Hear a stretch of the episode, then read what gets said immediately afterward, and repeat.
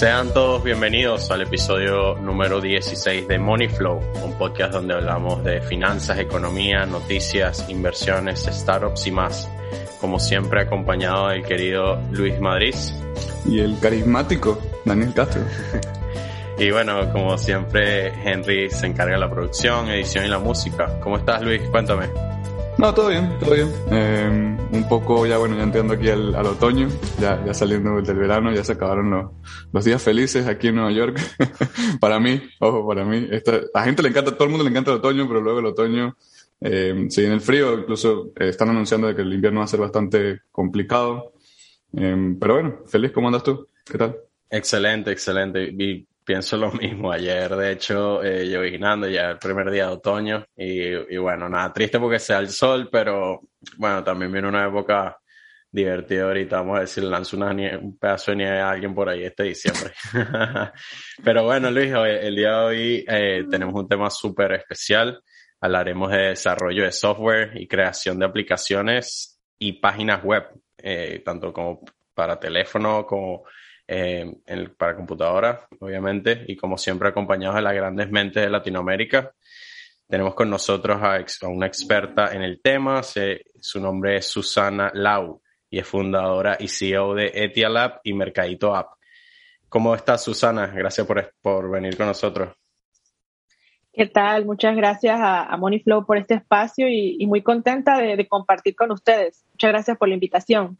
Mira, Susana, eh, de verdad que cuando te invitamos y eso nos llama mucho la atención el tema, porque o todo tu, tu experticia sobre, sobre el tema del mercado, porque nosotros no sabemos mucho sobre ingeniería de software, desarrollo de software, etcétera, etcétera, etcétera, pero es algo de que creo yo y creemos, en, tanto en Space como en, en Moneyflow, de que todo el mundo necesita saber, ¿no?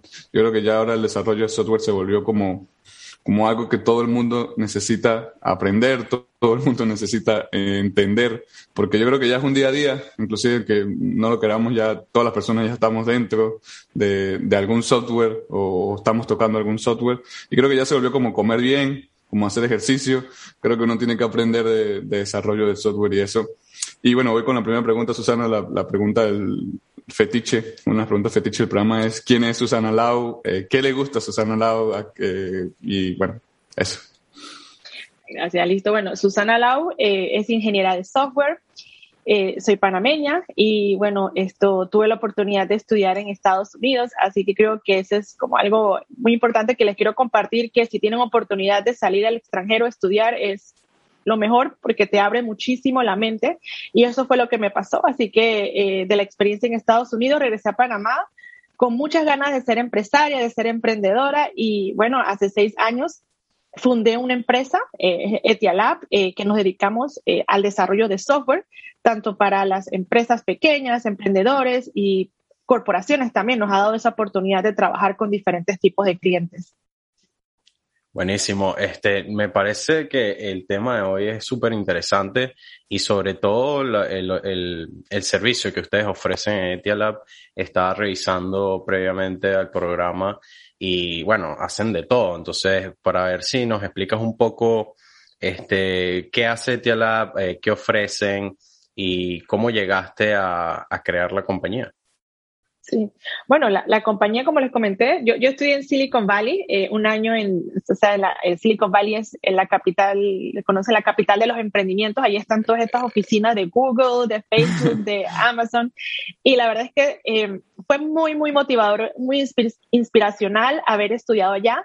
Y bueno, como les comenté, la empresa nació hace seis años y ¿qué es el día a día de Tialab? Bueno, nosotros recibimos ideas, ideas que quieren transformarse en productos eh, a través de la tecnología, ¿no? Y, pueden ser desde emprendedores que quieren hacer un, una idea de negocio que podría ser un app, pueden ser también personas naturales que están en búsqueda de una tienda, un e-commerce, por ejemplo, que hoy día se está dando muchísimo eh, eso de vender en línea y más por el tema de la pandemia, que, que fue una necesidad en su momento.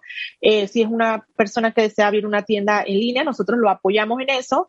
También para pymes, empresas grandes que tienen procesos manuales, digamos, que muchas empresas llegan trabajando todo en Excel, eh, estoy dando unos ejemplos, ¿no? Y, y, quieren transformarlo a hacer algo más automatizado, donde ahorren tiempo, donde puedan eh, tener la información accesible en todo momento, en cualquier lugar. Y eso es lo que nosotros hacemos. Ayudamos a esas empresas, a esos emprendedores, a esas personas que desean crear una solución que depende de la tecnología. Y es más que nada un desarrollo de software a la medida. Lo que necesitas, nosotros lo desarrollamos con un equipo de diseñadores, programadores, analistas, eh, testers que le llaman QA de, calidad, que tratan de garantizar que el, software hace lo que tiene que hacer de forma correcta, ¿no? Y, y es todo el ciclo de vida del software que nosotros hacemos eh, acompañando al cliente en ese proceso de la idea a la solución. Wow.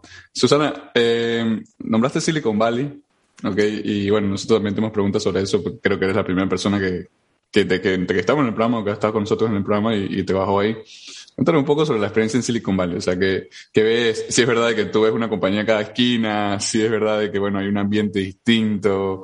Eh, ¿Cómo te sentiste tú, sobre todo siendo latina, en Silicon Valley, que, bueno, es bastante, eh, me imagino de que, bueno, ves muchos asiáticos, ves muchas personas de, de la India, porque sí, es verdad, son, son, son los que tienen como más conocimiento sobre, sobre el código y, demás. Y no sé, te quería hacer preguntar qué tal tu experiencia allá, eh, qué, viste, qué te pareció y demás. Si alguna experiencia, no sé, rara o algo.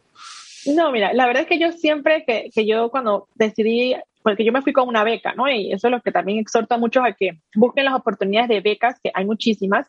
Yo me fui con una beca completa y yo siempre quise estar en Silicon Valley y tener la, la oportunidad de, de, ver cómo era eso, no siempre la curiosidad de todo lo que uno ve en, la televisión, lo que, todo lo que tú mencionaste es eso, ¿no? Esa percepción que se tiene.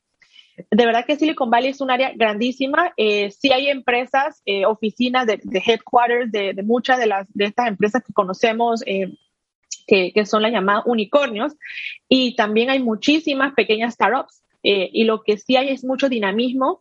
Eh, te comento que allá cuando estuve todos los días, yo podía decir, no, no, no, no puedo decir aquí que estoy aburrida y no sé qué hacer, no, porque todos los días allá había algún evento eh, de lo que sea tecnológico, eh, lo que llaman meetups, ¿no? Que son reuniones de networking, lanzamientos de productos de las empresas. Entonces uno siempre tiene como que algo que hacer allá y, y de enterarse en cuanto a a startups y tecnología, ¿no? Y creo que eso es, eh, es buenísimo. Eh, creo que eso es, algo que inyecta mucho, eh, digamos, el dinamismo dentro de cualquiera, de cualquier ecosistema de, emprendimiento, ¿no? Y, las personas allá, y esto es siempre lo que yo digo, que las personas allá trabajan en estas empresas grandes y ganan súper bien. O sea, si usted contar los salarios son yo estoy en Panamá, ¿no? De repente ustedes que están en, en Nueva York y Boston, de repente no, no, es igual, pero por ejemplo, para un latinoamericano, un salario de un programador que puede ser hasta 10 veces más de lo que uno gana acá.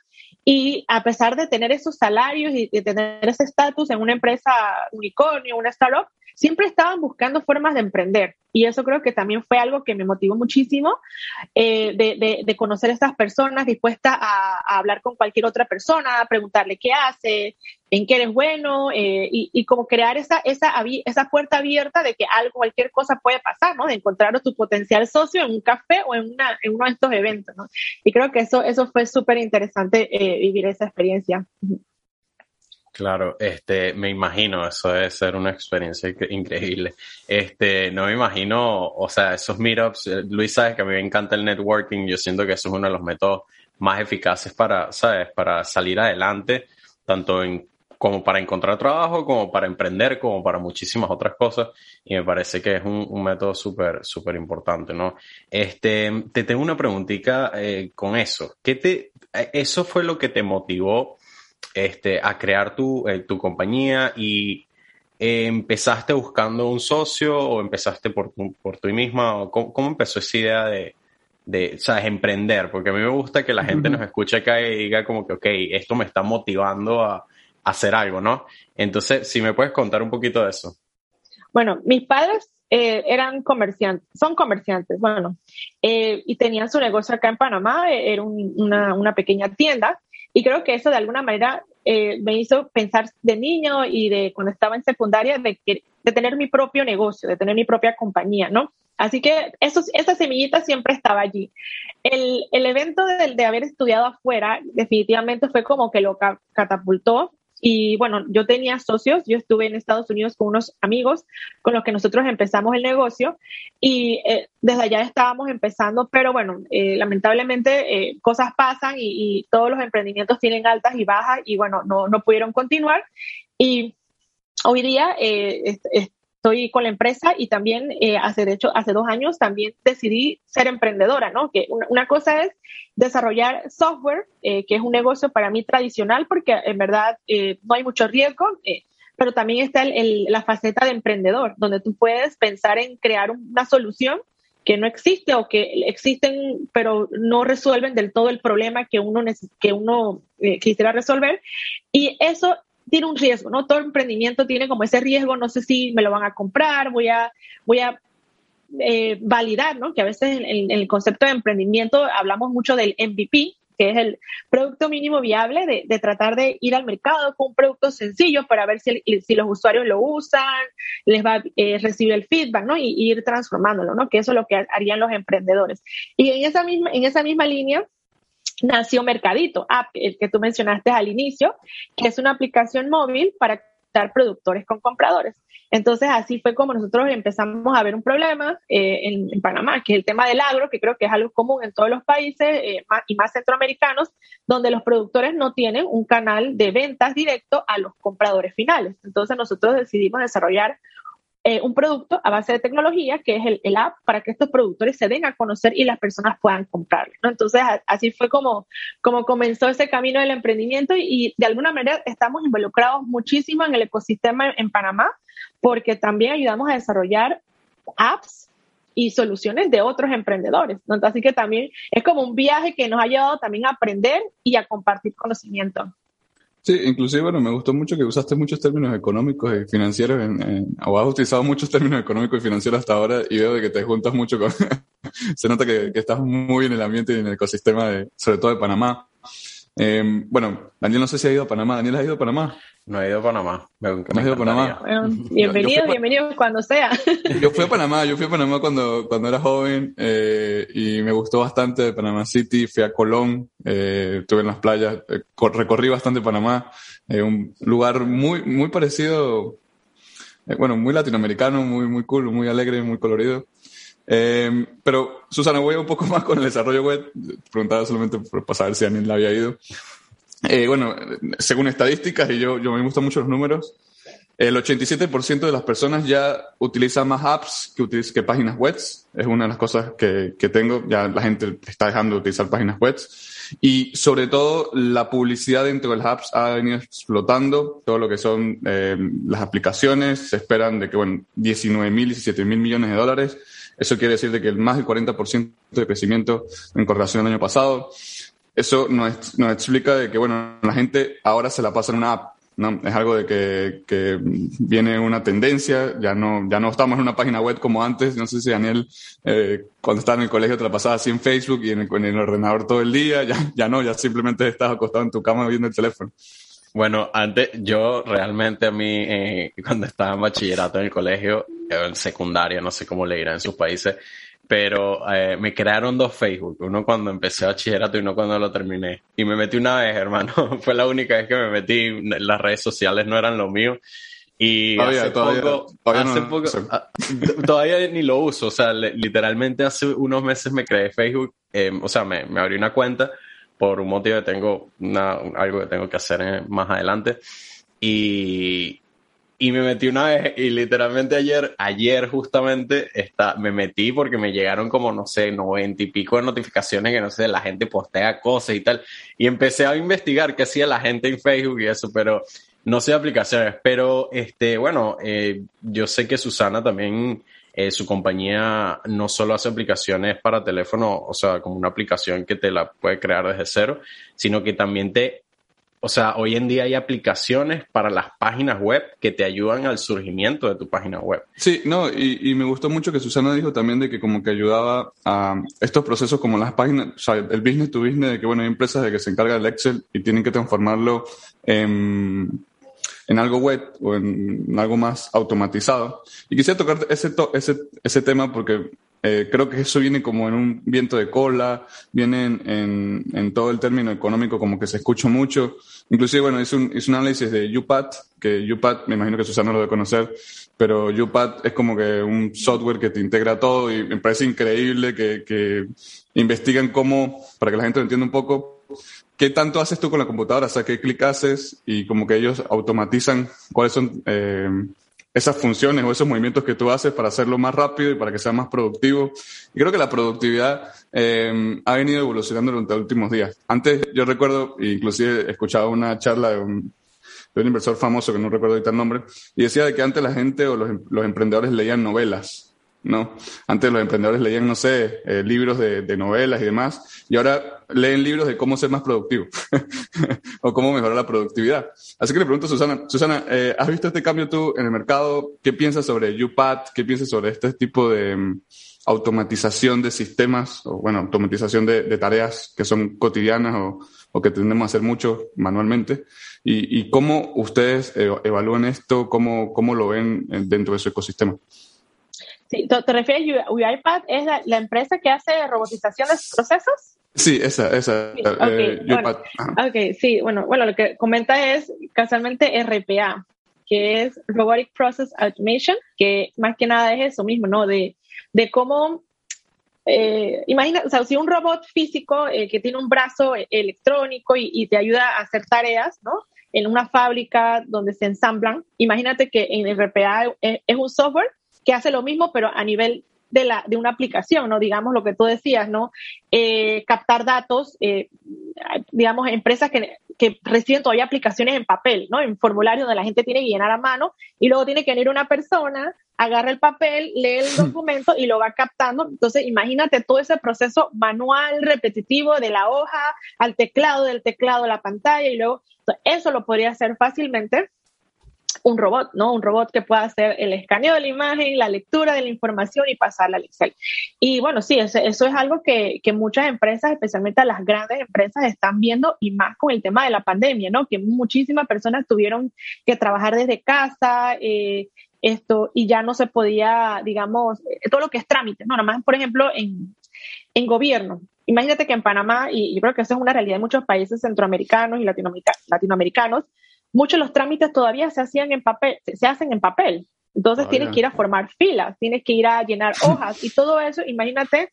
Y luego el gobierno aquí tuvo que reinventarse y aceleró su transformación digital, porque antes lo que tenían pensado hacer en cinco años para transformar procesos de gobierno, lo hicieron durante pandemia. Todo lo que era trámites de qué sé yo, cédulas, renovaciones de licencias, eh, cualquier trámite, sacar un, eh, un eh, récord policivo. Entonces, el gobierno tiene muchísimos trámites que tienen todos esos, esos procesos que antes eran manuales y ahora son digitales, ¿no? Y eso ahorra muchísimo papel, ahorra tiempo, eh, e, evita errores humanos, eh, que, ¿sabes? que cuando uno está captando pueden irse muchos errores y ese es, eso es lo bonito de, de, automatizar todo, ¿no? De que, de que hay un impacto muy grande en la productividad de, de, las personas, de las empresas, en costos también, el, el retorno de inversión, ¿no? Y, eh, a, a, pesar de que cuesta automatizar, el, el, las empresas o los gobiernos tienen que invertir en esos sistemas, pero el retorno de eso lo vale. ¿Me explico? O sea, lo vale porque eh, las personas claro. son más productivas, se pueden enfocar en hacer otras cosas, ahorras papel, a, eh, ahorras... procesos, sí. Procesos. Algo que podía hacer tres personas, lo puedes hacer qué sé yo, con un pedazo de software, ¿no? Entonces, esa es, esa es la idea de la, de la automatización.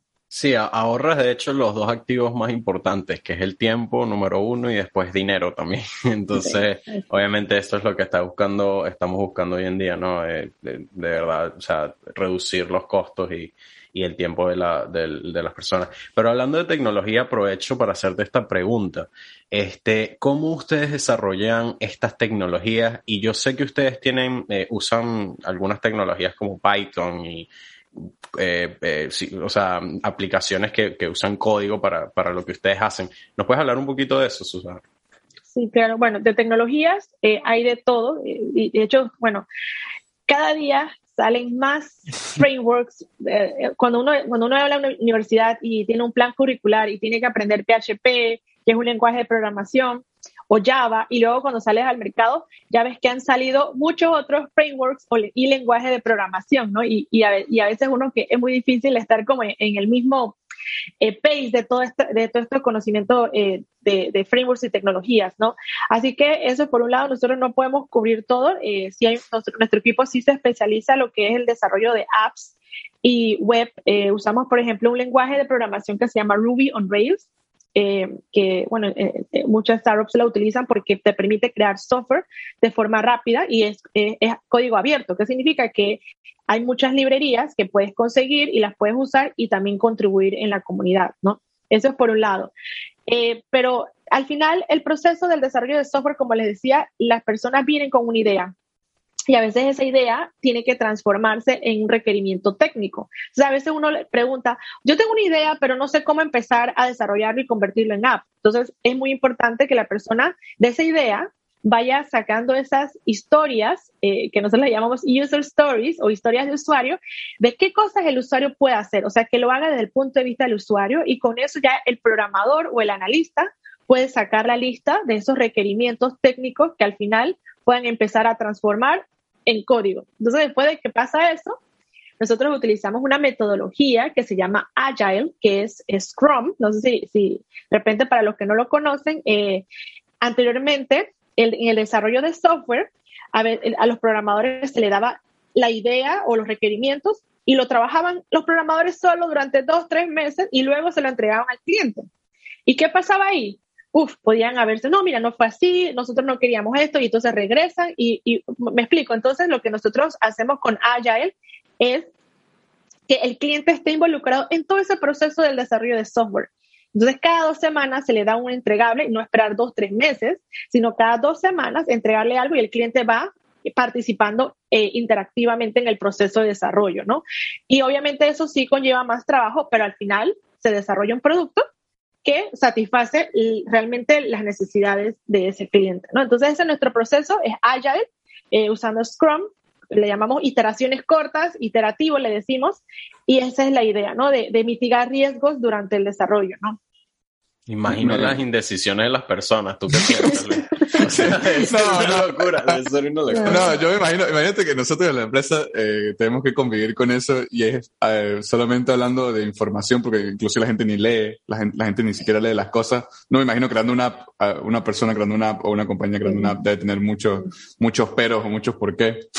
Entonces yo hay, hay muchas historias, pero eso sería otro podcast. sí, me imagino. Atención, atención la imaginación es difícil traducirla. Entonces, como que la gente tiene eso en la cabeza y dice, bueno, esto es lo que quiero, y, pero después expresarlo, decirlo como que, ok, esto es lo que quiero, es muy difícil. No, y viene la paciencia que hay que tener también como, como creador. Eh, debe ser algo, algo complicado y, todo el tema. Pero bueno, Susana, eh, ayer escuchaba a un, no sé si ustedes han escuchado Brooked and Field Management, es como una empresa de las más grandes aquí en Estados Unidos de infraestructura. Son los que crean los centros comerciales. Se han ido a Miami, Orlando, han visto estos outlets no sé si has visto los outlets, son de ellos. Em, y decía el presidente de que el software es la nueva infraestructura. O sea, no, ya no, esto de construir cosas y eso ya no, ya, o sea, él decía así como que esto ya, esto en algún momento ya no va a dejar de, de ser eficiente y nosotros lo que estamos buscando es reconstruirnos en software. También vemos el boom de todas las empresas de software, inclusive acaba de salir una noticia de que, bueno, Salesforce eh, explotó.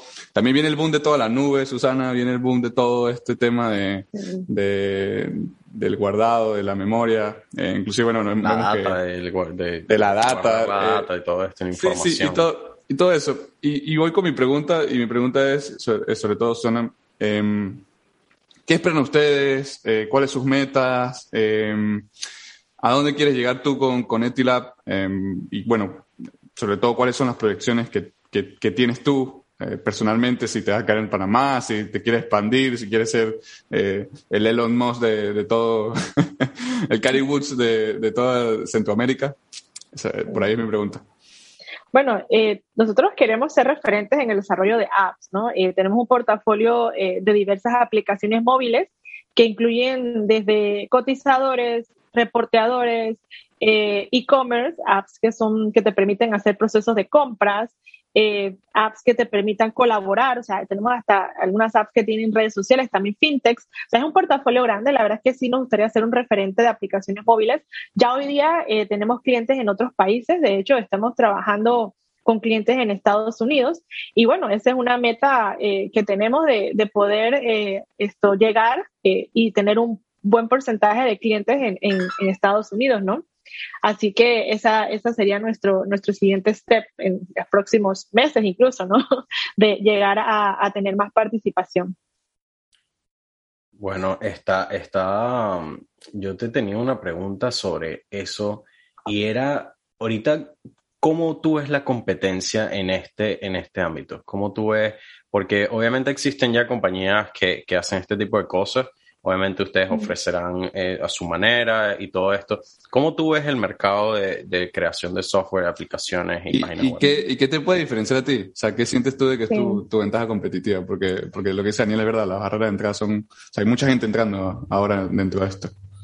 Sí, no, de las barreras de entrada son pocas, ¿no? Si, si tú sabes desarrollar software y tienes una estructura, eh, definitivamente, ¿no? Y, las conexiones. Eh, y es cierto, hay muchas otras empresas que hacen desarrollo, no solamente en Panamá, en otros países, en Estados Unidos. Y la verdad que eh, quiere pero todas eh, son rentables. Eh, el tema es que el mercado y la necesidad es enorme también. Hay muchísimas empresas y más se vio con el tema de la pandemia.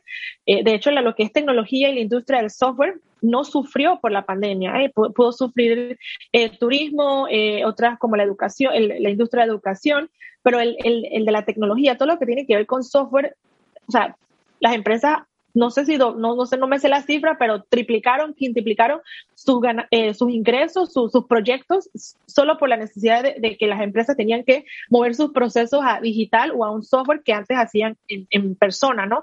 Así que sí, eh, de, los de las dos partes, hay mucha competencia, hay muchas empresas que se dedican a lo mismo, pero también hay mucha eh, esto, demanda de parte de, esas soluciones de software.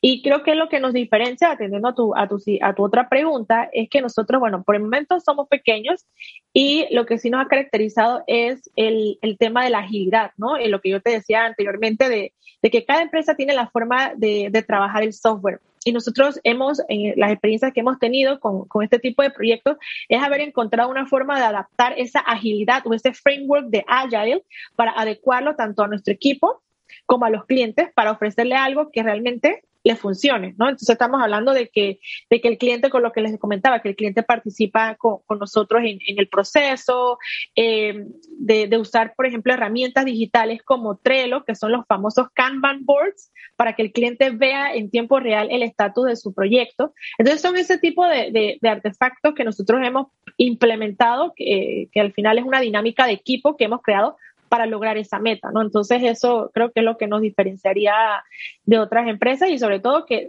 al, estar involucrado el cliente se garantiza una calidad en el, en el producto final. Me gusta que sea participativo, eso, eso me, me parece interesante. Y súper personalizado.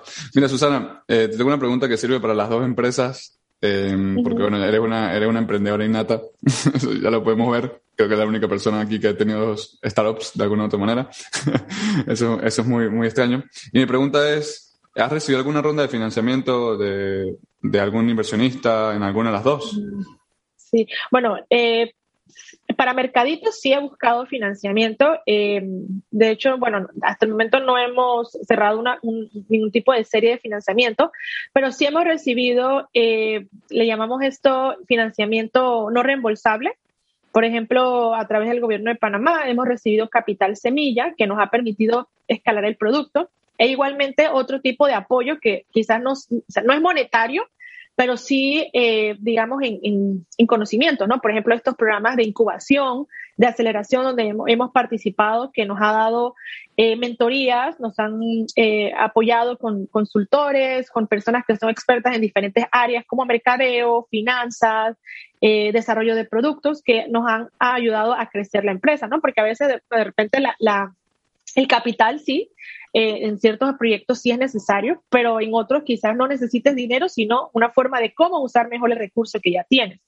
Eh, así que ese es el caso de Mercadito y Netialab. Bueno, por, eh, afortunadamente, al ser una empresa de servicios, eh, no requiere esa, esa, inyección de capital a menos que, queramos eh, de forma agresiva entrar a un mercado, ¿no? Ahí sí quizás requeriríamos algo de capital, pero por el momento eh, no, en ese no hemos buscado financiamiento per se, ¿no? O sea, ha estado, ha estado básicamente, comenzaste desde cero hasta lo que eres ahorita. De alguna u otra manera, o sea, con tu, propio, con tu propio recurso, con tu propio recurso, me refiero. Recursos, pero de, o sea, de muchos mentores, de muchos, eh, o sea, de, de, consultores, de todos estos programas de, que te comparten conocimiento, ¿no? Y mucho networking también. Yo creo que ahí lo que decía al principio, el networking de, conocer personas en el momento oportuno, te puede abrir muchas puertas y, y eso puede ayudar bastante. Así que el, hecho de no tener fondos no es excusa de no crear su propia empresa. Ese es el mensaje. Exacto, sí, sí, sí, eso, eso es lo que quiero llegar. Eso es lo que quiero llegar.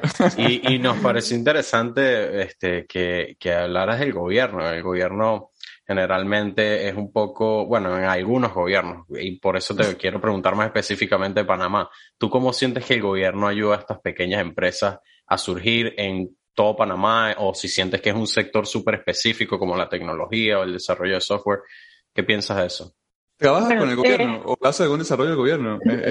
no, trabajo, pero digamos que con Panamá es tan pequeño, créeme que aquí estamos súper conectados y, se, nos conocemos la mayoría. Yo te puedo decir que el, ecosistema de emprendimiento, si nos vamos a un evento de networking, créeme que te puedo, conocer a todos. no 10 personas, no, a todos, ¿no? Pero sí, eh, eh, comparado con, con, los que yo iba en Silicon Valley, conocía, a, a, pesar de ir a varios, no, no, no conocí, siempre era persona nueva, ¿no? Entonces, Panamá es muy pequeño, ¿no? Y algo muy bonito de Panamá, nosotros tenemos la Secretaría Nacional de Ciencia y Tecnología, que es CENACIT. Entonces ellos trabajan con fondos del BID y de, otros sponsors para, eh, ¿cómo se llama?, promover el tema del emprendimiento, especialmente en temas de innovaciones de ciencia y tecnología.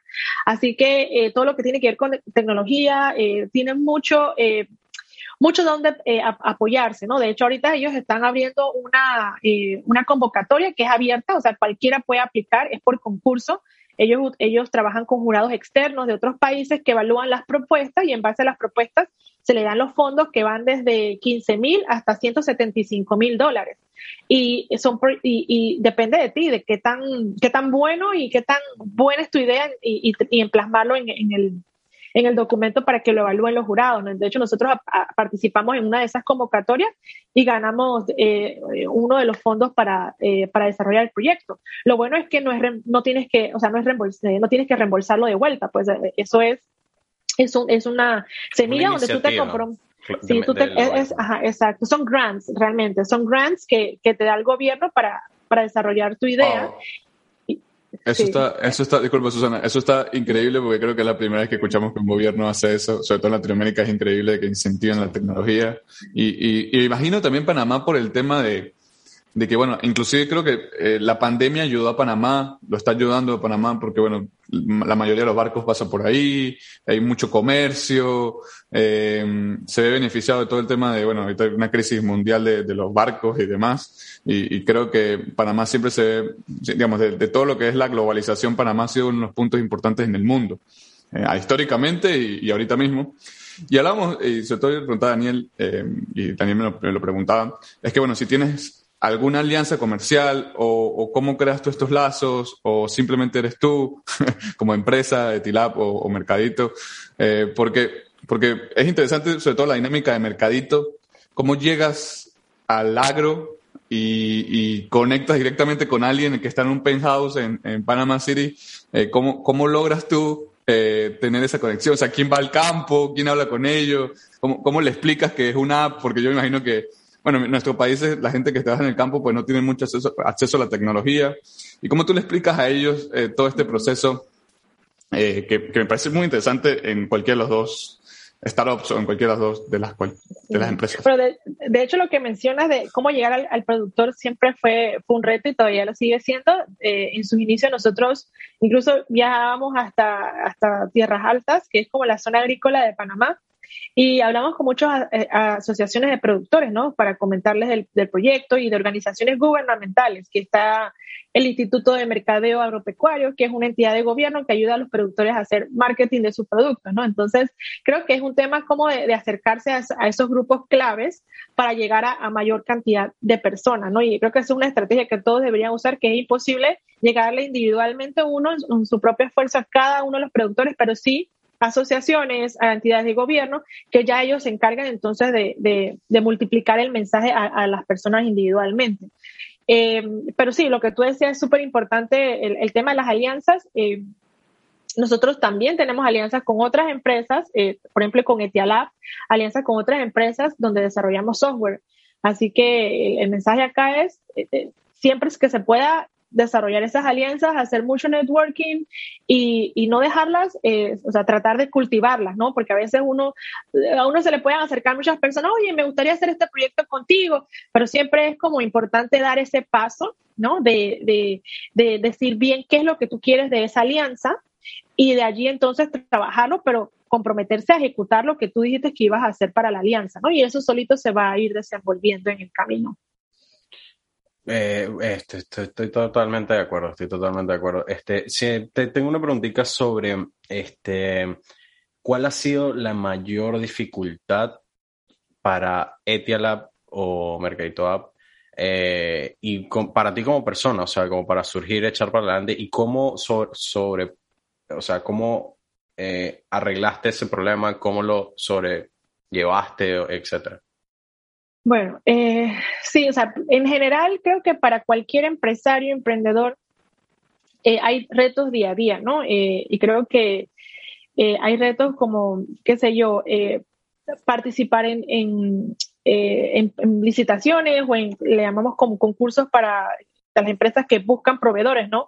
Eh, trabajar arduamente en eso para ver si te lo, te lo ganas o eh, preguntarse el día de mañana eh, si debo seguir con este, en este mismo camino o debería explorar otros mercados, o sea que dentro de la, de la vida, eh, o sea, del flujo de, del camino de una empresa, van a haber muchos pequeños obstáculos, ¿no? Yo creo que yo fui afortunada, no, no, no, recuerdo como un gran problema que me haya pasado y creo que al final siempre vas a tener esos pequeños obstáculos o medianos obstáculos que te van a hacer dudar o te van a hacer eh, pensar qué debo hacer, o cómo lo debo hacer, ¿no? Eh, al principio era más fuerte, ¿no? Yo creo que ya una vez que tú pasas el umbral de los cinco años, puedes sentirte más tranquilo y, y, relajado. Bueno, no relajado, porque si te relajas, entonces también te, te, lleva la marea, ¿no? Como dicen acá. Pero al principio es más difícil porque no tienes muchas conexiones, eh, te vas a cuestionar mucho si debo seguir en esto o buscar un trabajo, me explico. Y, y entonces al principio lo importante es perseverar, de intentarlo hasta ver poco a poco, hay que tener mucha paciencia. Al principio sí, sí va a ser difícil, de hecho los, los dos primeros años no había nada de, de ganancias, eso era eh, puras visitas, networking, eh, tocar puertas, presentar propuestas, trabajar hasta tarde para, para, que alguien te compre, ¿no? Pero ya cuando uno, dos, tres te compran y eso tú lo usas como portafolio, todo viene eh, bajando por su propio peso. Claro, una vez ya tienes otra, o sea, ya tienes proyectos que ya realizados, etcétera, y que mostrar a la gente, a otras compañías, a, otra, a otros clientes, me imagino se te hace mucho más fácil. Eh, gracias por eso, Susana. Este, y bueno, te comento que ahorita viene la parte favorita del programa. No, eh, Luis, eh, antes, antes, antes de la parte favorita, eh, disculpe Daniel, eh, no, tranquilo. Susana. creo que antes de hablar un poco de la parte favorita del programa, que es la ronda de ideas, yo imagino que Susana debe tener por ahí 10.000 ideas de que se pueden crear, porque debe haber muchas cosas. Yo creo que eh, hablando del desarrollo de software, vemos de que las compañías de software cada día son, o sea, o están valuadas mucho más grandes eh, o, o, con mayor valoración en términos económicos. Y pongo el ejemplo que me llama mucho la atención, el ejemplo de ayer de Toast. No sé si conocen Toast o si Susana conoce Toast, que salió ayer en bolsa.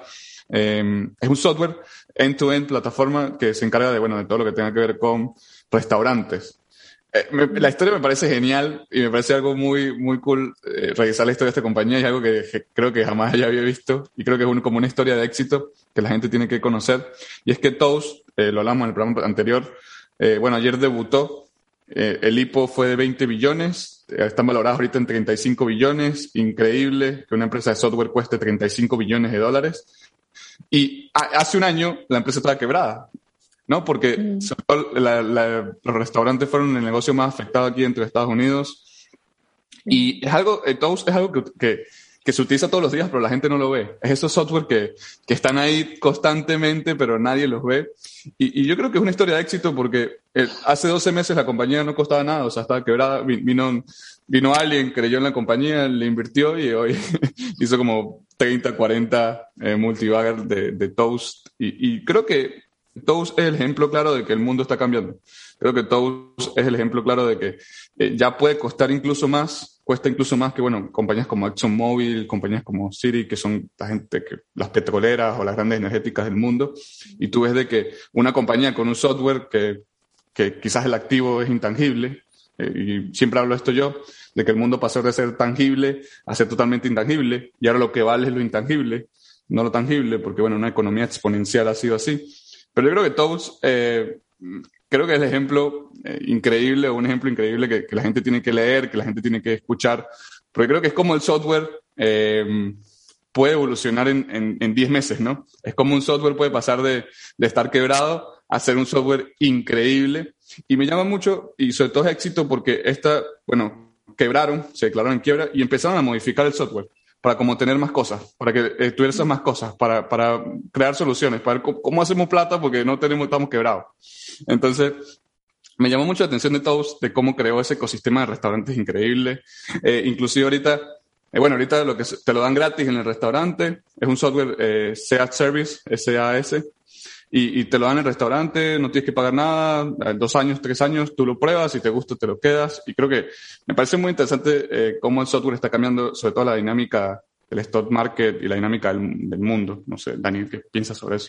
Este, bueno, sí, no, no sabía, no sabía que, te lo daban gratis. Yo pensaba que tenías que pagar por el, o sea, por el, por el software que yo, yo trabajé en un restaurante y usamos Toast y mi jefa mi jefa, eh, bueno, cuando pusieron este sistema, eh, mi jefa lo amaba, o sea, realmente era súper sencillo. Y, y, me parece genial, me parece que, que las, sí, es verdad, tienes razón, las, las tecnologías ahorita eh, son los que obviamente están saliendo más adelante, son las que cada vez crecemos más en ese, en ese ámbito. Y siento que lo que dices tú de ser intangible creo que es una esta es, es clave, es clave porque es algo que no, no es un activo que tú palpas, o sea, tienes a la mano, o sea, o usas realmente. Bueno, Susana sí, con una Susana pero bueno, ella le toca crear eso. lo toca, ella sí lo toca. Pero, pero, ¿cómo se llama? A la final, ¿sabes? Este, es algo que, que realmente viene casi que de, no sé, de, toda esta ingeniería y tecnología que, que sale hoy en día. ¿Tú qué piensas, Susana? Bueno, eh, al final un software puede ser tan caro como el tiempo que toma desarrollarlo, ¿no? Y, o, o tampoco, eh, al final lo que vale no, no es el software, sino el, el, el qué tanto resuelve o qué tanto se resuelve una necesidad de alguna empresa o de algún grupo, ¿no? Eh, si tu software es súper chévere, todo sofisticado, pero nadie lo necesita y el los restaurantes no lo necesitan, de nada sirve el software. Así que creo que eh, el, el valor realmente está en ese market fit, ¿no? En lo que le llamamos acá en, términos de eh, market fit, de cómo se encaja tu software con un segmento de mercado y resuelve ese problema. Así que creo que e, esa sería como que eh, eh la opinión, y me parece sorprendente, ¿no? Que, que el, software sí puede valer eso, ¿no? Si llega a, a, atender Un, un, problema grande, así que sí. Eh, eh, sí, sí, es increíble, es increíble, me parece increíble. Pero bueno, Daniel, llegamos a la ronda favorita del programa y son los tambores, necesitamos meter el sonido. sí, tengo que decirle a la gente que, que, le meta ahí. Un tamborcito. Sí, un tamborcito, ¿no? bueno, y es la ronda de ideas de Space Capital Group, de Moneyflow. Em, bueno, aquí Susana, nosotros tenemos que dar una idea, eh, no importa cuál sea la idea. Generalmente aquí ya, ya tenemos más libertad porque el tema de software es un poco más fácil crear una idea con un software, ¿no? Casi que todo, se puede, todo es posible con un software. Pero bueno, ya sabemos quién comienza. Eh, la gente, ya la gente sabe quién comienza con la idea. ¿Quién es Susana, el siempre, Luis, siempre, No, Luis, ¿Yo tengo que dar? No, no, es que Luis me lanza siempre a mí al charco primero, para que después, ¿sabes? Sí, para, que tiene Daniel, porque las la, ideas de Daniel Susana tienes que entenderla que siempre están hechas, ¿no? sí, creo, que, creo que el pasado digo que un grupo de Facebook, algo así, me mete esa idea tan revolucionaria, y no me acuerdo qué dijo el pasado del chip, el chip ya estaba creado, no, Daniel, Daniel ya... Es que sí, me falta, me falta más información con respecto a, la, a, los avances de hoy en día. Pero es que en realidad, eh, si me pongo a pensar, muchísimas cosas ya están creadas. O sea, ya me podría poner a hablar del espacio, de que, no sé, almacenar datos en, en una espacial, qué sé yo, o sea, un satélite. Y ya eso existe seguramente. seguramente eso, eso es lo que sucede hoy en día. Pero a ver, yo estaba pensando en algo, Luis, que ya, Susana, antes de que te asuste, aquí podemos hablar de lo que sea. Es una idea. Si tú dices que vienen extraterrestres y, que vendan arepas, que vendan arepas, es válido. Este, a ver, eh, yo siento que, eh, bueno, hoy en día la data es algo que es el nuevo oro, ya lo he dicho anteriormente, es algo que, que hoy en día es súper importante, la gente lo está vendiendo como pan caliente, ¿sabes? Como eh, y además este tema de privacidad. Pero yo creo que mi idea viene sobre dejar de, o sea, a ver, dejar que la gente, no solo las compañías grandes que hoy en día son estos que nos controlan toda la vida, eh, manejen tu data, sino que uno personalmente pueda crear un sistema donde puedes guardar data de otras personas con su consentimiento, obviamente, y este, después vendérsela a compañías grandes o a compañías pequeñas o a otro tipo de, o sea, compañías ah, que tú, que tú, que tú le digas como que, ok, mira, yo guardé esta, tengo esta base de datos, te la vendo y con esto tú puedes, por ejemplo, atacar unos clientes o en, no sé, un, un grupo a quien tú le puedas eh, atacar en el sentido de como promocionar tu producto, como, como lanzarle, que me imagino que es una de las cosas que hacen los, las aplicaciones que, que, crea Susana. Pero yo creo que algo más personalizado, algo que tú puedas tener desde tu casa, no sé, obviamente la forma legal, no sé cómo decírtela ahorita, pero esa sería mía. Eso, Daniel, eso está bastante ilegal y, y, está, está, bastante lo que hace Amazon y Apple todos los días, ¿no? Eso, eso te está metiendo bueno, grande, ¿no? Por eso, pero yo digo algo más como que las personas puedan, o sea, si te llega, por ejemplo, no sé, los datos de, de esta persona y esta persona tiene el consentimiento, tú puedas, no sé, recolectarlos y después venderlos a grandes compañías. Bueno, yo tengo, yo tengo dos. Antes, Susana, yo tengo dos ideas. Me gusta, me gusta tu idea, pero yo soy la antítesis de tu idea. Okay. ¿Por qué no crear una app donde no se den mis datos y como que, eh, como que proteja, la, proteja las cookies y eso de los demás para que nadie vea mi, para proteger mi privacidad. Sí. lo está intentando, creo, ¿no? Eh, creo que me crearé una app así como que la antítesis de lo tuyo, de que nadie sepa qué me gusta y qué no me gusta y crearía así como que bloquee las cookies, mi información y demás. Que sea así como, eh, bueno, eso es, igual que ser un hacker o ser un fantasma, pero, pero, pero por ahí. Pero, pero mi idea de software, eh, hoy, es mi idea de software. Yo creo que va también con la data, como dices tú, Daniel, creo que la data es muy esencial, pero yo voy más al business to business. Yo creo que los supermercados tienen un problema, ¿no? Y yo lo vivo a diario, porque aquí en mi casa, eh, dos personas, mi, mi amigo Vicky Trader y Andrea, trabajan con el control de precios dentro de un supermercado que se hace de forma manual. O sea, todavía aquí en Nueva York lo hacemos de forma manual. O sea, imagínate que tú tengas que, en las bananas, entonces tienes que anotar, ir y ponerle un papelito y todo eso se hace de forma manual y lo escribes y demás. Y ellas me dicen que, que, la gente se cansa y son 50, 60 horas de trabajo porque, y la gente no aguanta el trabajo porque imagínate estar cambiando constantemente los precios, constantemente los precios. Hay cosas, Daniel, que duran en el supermercado tres años y nadie los compra, ¿no? Bueno, me imagino enlatados y cosas, porque me asusta si hay un, cambura y una banana y tres años no, no. No, sí, y, y, se me ocurrió la idea de primero crear un, un supermercado que sea variable de precio mediante, ¿sabes? Hay, hay, un problema a nivel mundial, y Susana lo debe saber más que yo, es que eh, mucho de, lo, de la comida que llega eh, se pierde, o mucha comida que se produce se pierde. Hay un wasted de food increíble a nivel mundial, y, y, sobre todo aquí en Estados Unidos lo ves más, ¿no? Como que, bueno, ya está un pelín, el cambur tiene una manchita eh, negra ahí, ya no sirve, a la basura. Eh, la lechuga está a la basura. Todo eso es así, sobre todo por el, por el satisfacer al consumidor. Pero hay demasiada comida que se, que se pierde, ¿no? ¿Por qué no crear un, un, un software o, un, digamos, un, supermercado que sea un poco más dinámico en el sentido de los precios sobre todo con las verduras y, y todas estas hortalizas y demás, de que mediante la verdura se va poniendo más vieja, pues tú lo vas comprando a menor precio, ¿no? Claro. Eh, que, sea, que sea de esa manera de que, de que tú entre la tecnología, entre el software al control de costos, pero que elimines pérdidas, porque la mayoría de pérdidas que tienen los, supermercados es por cosas que no se compraron, porque son productos eh, perecederos o son productos que no, que no digamos, que se dañan. Y, no sé, mi, mi, software es eso. Yo sé que ya existen ciertas cosas, pero yo siento que son muy, complicadas, igual esos software, y creo que tiene que haber o conseguir la forma de hacerlo mucho más fácil, ¿sabes? Tenemos que conseguir la forma de, de, de, hacer ese control o ese dinamismo un poco más, un poco más cool y ser el primero, porque no lo hace Walmart, no lo hace, eh, no lo hace ninguna de las grandes, de de las grandes retails y creo que todavía está muy viejo eso. Luis, sabes que eh, no es cosas que se ponen viejas, pero hay una aplicación, lo vi en una propaganda, creo, de esas que te ponen ahí, eh, ¿sabes? En Hulu y esas cosas. hay, una, hay una propaganda de, no es que se pone viejo, sino, ¿sabes? Que son medio feitos, por ejemplo, sale un tomate como feito y vaina, y una, qué sé yo, no, no es perfecto el tomate. Entonces, ahorita hay una aplicación que, que, que es más barato, o sea, comprar con ellos y compras vegetales y todo esto que no son perfectos, pues, pero son comestibles y, ¿sabes? Son totalmente normal. Lo que pasa es que tiene, qué sé yo, una, un sobresaliente, qué sé yo, ¿sabes? La banana te, le salió, qué sé yo, una, una cosita más. Y eso existe y me pareció interesante, pero no sé, pues la gente aquí, tú sabes cómo es de piqui, como que, ay, no, tiene esto y tal, no me lo, no lo voy a comer, pero después está la otra parte hippie de, Estados Unidos que dice como que, bueno, yo prefiero comprarle esto, pues viene de productores, qué sé yo, eh, orgánico y demás. Orgánicos y tal. Entonces, coño, pero sí me parece súper interesante tu idea.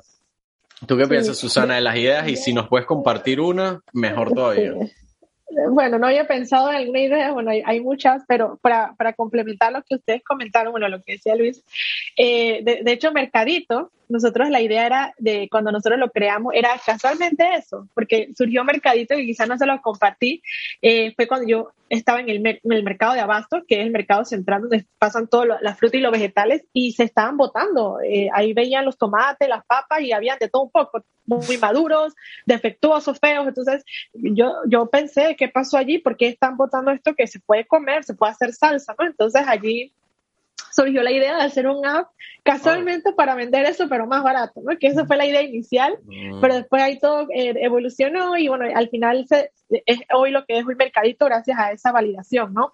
Eh, pero sí, o sea, hoy día, de hecho, sí es un problema muy grande el tema de la actualización de los precios y, y, no es sencillo, no es un problema sencillo, requiere mucho, mucha automatización, de hecho hasta inteligencia artificial para, para hacerlo más, más, más fácil, ¿no? Eh, porque hay, es una tarea, lo que dijimos, no es una tarea repetitiva, porque lo tiene que hacer, no sé, cada, cada tres días, eh, cada, no sé, cada, cada semana, cada semana tiene cada semana. Precio, sí, es algo que me, me, llama mucha atención.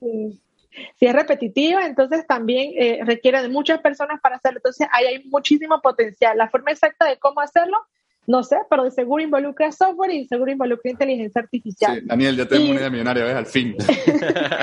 no, hay soluciones. De hecho, hay un emprendimiento que, bueno, se los puedo compartir que se llama YC, que, que es un emprendimiento panameño que está en Silicon Valley, que yo conozco a la fundadora y ellos, ellos están resolviendo ese, varios de los problemas de estas grandes cadenas de, supermercados, ¿no? A través de la inteligencia artificial. Estás invitada, si estás escuchando esto, no creo que lo escuche, pero sí, estás invitada. sí. Estoy invitada por escuchar esa idea. Sí, y lo que decía eh, Daniel sobre el tema de, de, los datos, si ahí estás pisando un terreno delicado, eh, el, tema de la, venta de los datos, eh, y más con estas nuevas leyes que han salido, el, el GDRP, tienes que pedir, ¿cómo es? Permisos, tienes que eso era imaginando que, que, no había legalidad en el, en país. Pero ahí. Daniel todavía está en Venezuela. Daniel todavía está en Venezuela, así que. Porque ahí están dos temas. Una cosa es recopilar el dato y segundo, venderlo. Claro, claro. dije, dije, con, dije, con, consentimiento de la persona, por si acaso. bueno, o sea, sí. Pero sí, hay, hay, empresas, hay empresas que lo hacen siempre y cuando sea con consentimiento de que tu información se va a utilizar para mejorar, para medirte productos recomendados, entonces ahí sí, pero hay que seguir las regulaciones de cada país, que cada país es diferente en cuanto al tema de la protección de los datos, ¿no? Así que ese sería... Buenísimo, Susana. Eh, bueno, para terminar, ya estamos terminando. Em, la pregunta es, y la pregunta fetiche del programa, primero, felicitarte porque eres la primera mujer en Money Flow. Eso eh, no lo habíamos comenzado. sí, sí, eres la primera mujer. Estábamos hablando de eso como que, que necesitamos. No, hay que invitar a más mujeres. Claro, lo necesitamos. necesitamos mujeres. sobre, todo, sobre, todo el sobre todo el enfoque femenino es interesante porque tiene las cosas diferentes a nosotros. Y bueno, es la primera mujer, así que felicitaciones. Eh, tienes ese diploma. Te vamos, a hacer llegar la, te vamos a hacer llegar la pizza de dólar que da el, el presupuesto de Money Y bueno, eh, Susana, siendo la primera mujer en el programa, em, ¿qué le dirías tú a la Susana de 18 años ahorita, o a esa niña que te está escuchando, o a esa mujer que te está escuchando, que va en su carro o está escuchando esto, ¿qué le dirías tú eh, de consejo para poder emprender, para sobre todo las experiencias que ha vivido? ¿Cuál, ¿Cuál sería tu consejo? Mira, yo te digo que yo emprendí, bueno, nunca es tarde para emprender, ¿verdad? Pero siento que emprendí un poco tarde. Eh, empecé a los 28 años, así que no fue hace mucho, fue hace 6 años. Y la verdad es que me hubiera gustado haber estado expuesta a todas estas ideas, el tema, el tema de emprendimiento, el tema de, de tecnología mucho antes. Eh, a los 18 años eh, no recuerdo haber visto nada de esto, no, estaba muy como enfocada en las actividades de la escuela eh, pero sabes que fuera de la escuela hay un mundo enorme de cosas que puedes hacer, voluntariado, eh, charlas, que si yo tuve la oportunidad de decirle a mi yo de 18 años o cualquier otro chico que esté de 18 años que está por decidir qué estudiar, que, que, que, que se abra la mente, que no, que no se encierra que solamente va eh, las carreras tradicionales, por ejemplo, eh, medicina, eh, leyes, me explico, contabilidad, que hay un mundo enorme en tecnología, o sea, que hay trabajos que ni siquiera existen, que se enseñan, que te mencionan, pero que cuando tú sales de la industria te das cuenta que necesitamos profesionales. Por ejemplo, antes el tema de un especialista en marketing digital, especialista en SEO, que casi no hay, o, diseñadores de UX, ¿no? De los que diseñan las aplicaciones móviles, no solamente gráficamente, sino la forma de, de la interacción. Entonces, todos esos trabajos que están relacionados con tecnología, uno no los ve cuando está en la escuela, de hecho, yo soy, no les compartí esto, pero yo tengo una faceta de voluntaria en temas de género. Yo soy, eh, yo, soy líder de un programa que lleva ciencias y emprendimiento a chicas de Panamá eh, en escuelas públicas eh, de, de, 14 y 15 años. De hecho, hace poco impactamos 150 estudiantes a nivel nacional a través de Zoom con programas sabatinos de emprendimiento y, de ciencia. Así que es algo que yo exhorto, ¿no? A que busquen esos programas, participen en eso para que su mente se abra y sepan, mientras más opciones uno tiene, más uno mejor toma la decisión. Entonces, si nada más tienes una o dos opciones, vas a, no vas a tomar una buena decisión. Así que ese es mi, mi mensaje. Créense muchísimas opciones para decidir de muchas y, y, encontrar más rápidamente lo que les gusta. Eh, me gustó, me gustó mucho, me gustó mucho lo que dijiste, sobre todo, bueno, eso de de las mujeres me gustó mucho esa faceta, no, de verdad me sorprendiste, soy plot twist aquí. eh, bueno, genial, genial. Eh, si nos puedes dar, eh, bueno, Daniel.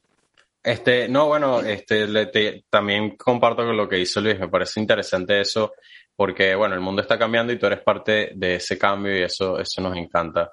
Este, pero bueno, como había mencionado Luis, estamos terminando el programa, Susana, te agradecemos muchísimo, pero antes de irnos, por favor, compártenos tu información, dónde te encontramos en las redes sociales, dónde encontramos Etialab o Mercadito App, cómo, cómo, cuéntanos un poquito sobre eso, por favor.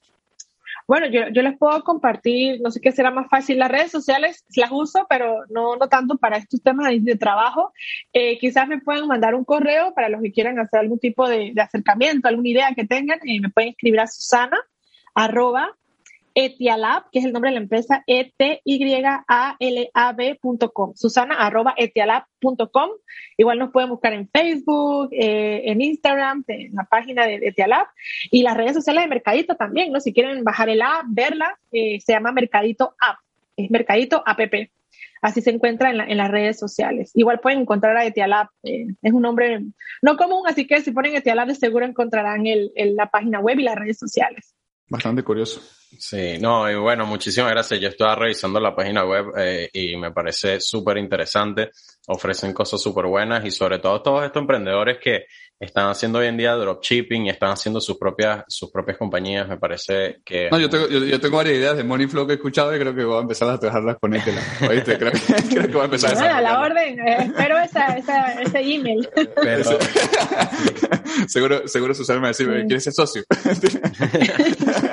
bueno, eh, Susana, de verdad, eh, muchísimas gracias. Este, ¿Algunas últimas palabras tú, Luis? No, bueno, yo, yo sigo las palabras. Recuerden que nos pueden seguir en Spotify, nos pueden seguir en Google Podcast, Apple Podcast, Evox, Amazon Podcast, cualquier cosa que se llame podcast en la los unidad. Todos los podcasts que se llamen podcast, ahí estamos. Eh, ahí está nuestro RRS. Y bueno, muchas gracias a, toda la gente que nos está escuchando. De verdad que bueno, si pueden compartir esto. Y si tienes una idea o si tienes un proyecto, si tienes una startup, que yo sé que hay mucha gente que ya que tiene ese tipo de o esa idea o ese miedo, no, no, no, duden en comunicarse con Susana y lo pueden desarrollar, lo pueden dejar de mano a mano. Si tienes un e-commerce, eh, cualquier cosa, lo puedes desarrollar, porque bueno, gracias a la tecnología de la era digital, pues se puede crear una aplicación web en cualquier lugar del mundo.